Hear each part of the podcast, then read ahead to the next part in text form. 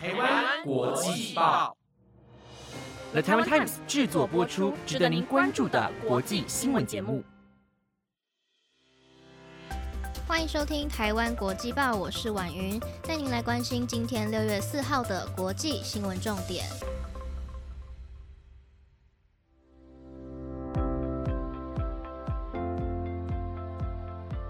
各位听众朋友，晚安，我是婉云。在今天的节目一开始呢，想要邀请收听我们台湾国际报的听众朋友们，有任何想要对我说的话，就可以赶快到留言区留言。我有看到有朋友说啊，爱婉云，谢谢你们的喜欢。也有看到呢，有朋友说很喜欢我们的节目，可以在短时间之内吸收国际新闻的这个特质。很感谢已经有留下许多支持赞美的朋友们呢，我们看到之后都非常的感动，会继续努力制作更好的内容给大家。那么昨天云婷呢，跟大家在节目当中一起庆祝了台湾国际报破一百集哦。我也希望呢，我们能够越来越好。所以呢，如果大家家有任何建议或者鼓励的话，都可以到收听平台的留言区，或者是台湾国际报的 IG 现实动态上留言跟我们分享。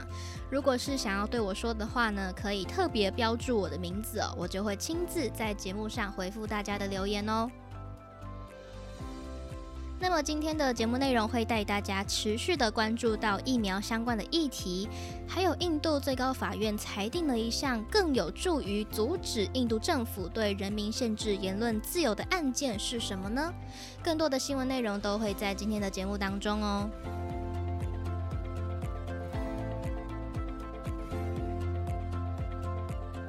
今天的第一则新闻消息，带大家关心到的就是在这周有跟大家追踪到日本要捐赠给台湾 A Z 疫苗的消息。终于呢，就在今天早上十一点钟，透过了日本航空 J L 八零九班机，载运了一百二十四万剂的 A Z 疫苗，从成田机场起飞，在今天下午一点五十八分抵达桃园机场。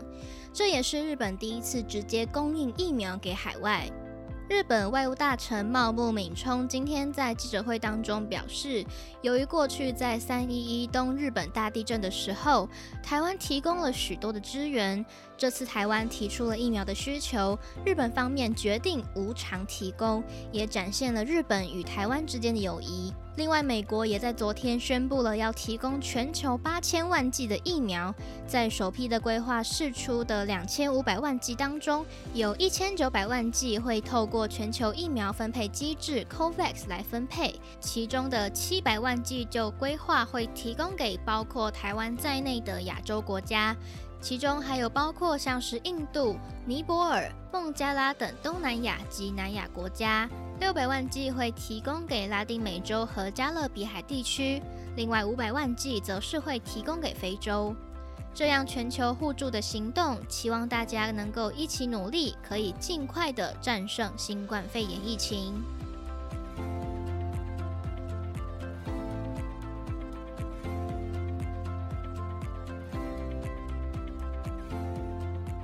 接下来是有关于疫苗的最新研究。日本千叶大学医院为了调查疫苗施打后的效果，设置了新冠疫苗中心。对所属的一千七百七十四名已经接种了两剂辉瑞疫苗的职员进行调查。从接种两剂疫苗的两个礼拜后到一个月之间，调查他们体内的新冠病毒的抗体量，发现几乎所有人的抗体量都有大幅的增加，确认了疫苗的有效性，并没有任何的疑虑。后来经过进一步的分析，结果发现女性比男性体内产生了较多的抗体，其中又以越年轻的人所产生的抗体量更多。具体发现，二十多岁年轻女性的抗体量比起六十多岁的男性差了两倍之多。除此之外，也从饮酒习惯去进行了分析，发现每天喝酒的人，相较于一周喝两三次或者完全不喝酒的人，每天喝酒的抗体量比较少一些，显示出饮酒习惯也有可能会影响抗体量。不过，针对这项研究，千叶大学也表示，目前还不知道抗体量与染疫的难易程度有什么样的关联，后续会持续的进行相关的研究分析。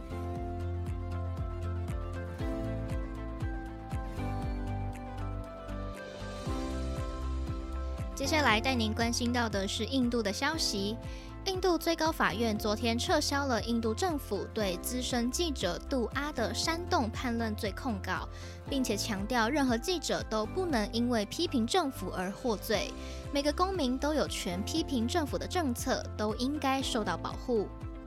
印度西马基尔省的资深记者杜阿去年在 YouTube 上批评莫迪政府处理新冠肺炎疫情以及执行全国封锁等相关的问题，结果被莫迪所属的印度人民党领袖报案，警方依刑法煽动叛乱罪对杜阿立案进行调查。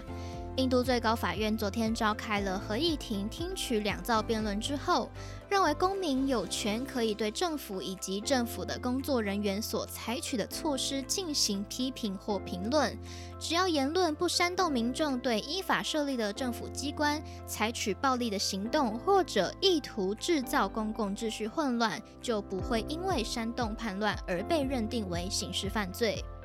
有法学专家表示，印度政府在疫情期间的应对导致医疗系统崩溃与许多生命丧生，让各界的批评声浪出现。有许多人遭到印度政府以煽动叛乱罪立案调查。这个时候，印度最高法院针对杜阿事件的裁定，就能够阻止政府以公权力侵害言论自由。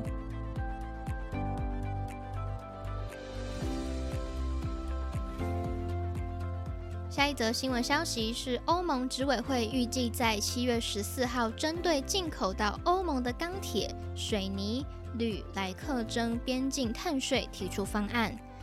提议的边境碳税会比照欧盟境内生产商已经被课征的碳税，未来也会列入肥料以及电力。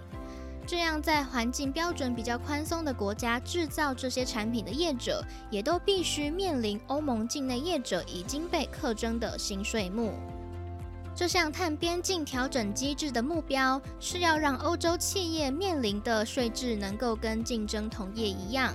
同时，欧盟也希望借由推动这套法案，让欧盟经济可以去适应将要在二零三零年上路更严格的减碳目标，而最终目的是让欧洲可以率先在二零五零年实现碳中和。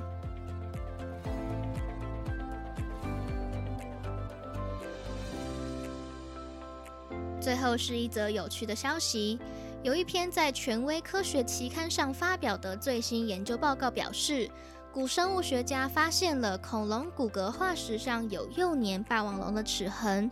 加州大学的研究人员尝试了复制这些齿痕，来测量幼年霸王龙的咬合力有多大。在恐龙当中，霸王龙就因为咬合力而闻名于世。研究人员透过牙科医学的尖端技术，利用骨骼合金复制出了十三岁霸王龙的弯刀状利齿，运用在针对牛肱骨的模拟咬合实验当中，最后得出了霸王龙在幼龙时期的咬合力大约为五千六百四十一牛顿，超过了学界以往所估计的四千牛顿。而成年霸王龙的咬合力有三万五千牛顿，以人类的咬合力三百牛顿来看，是相当的惊人，而且是远远超过现存的所有生物。研究人员表示。学界过去所估算的咬合力四千牛顿，跟这次模拟出来的五千六百四十一牛顿虽然差距不大，但是在研究的意义上，这个结果有助于古生物学家去了解霸王龙幼龙的饮食和狩猎形态，以及它在整个史前生态系当中的影响。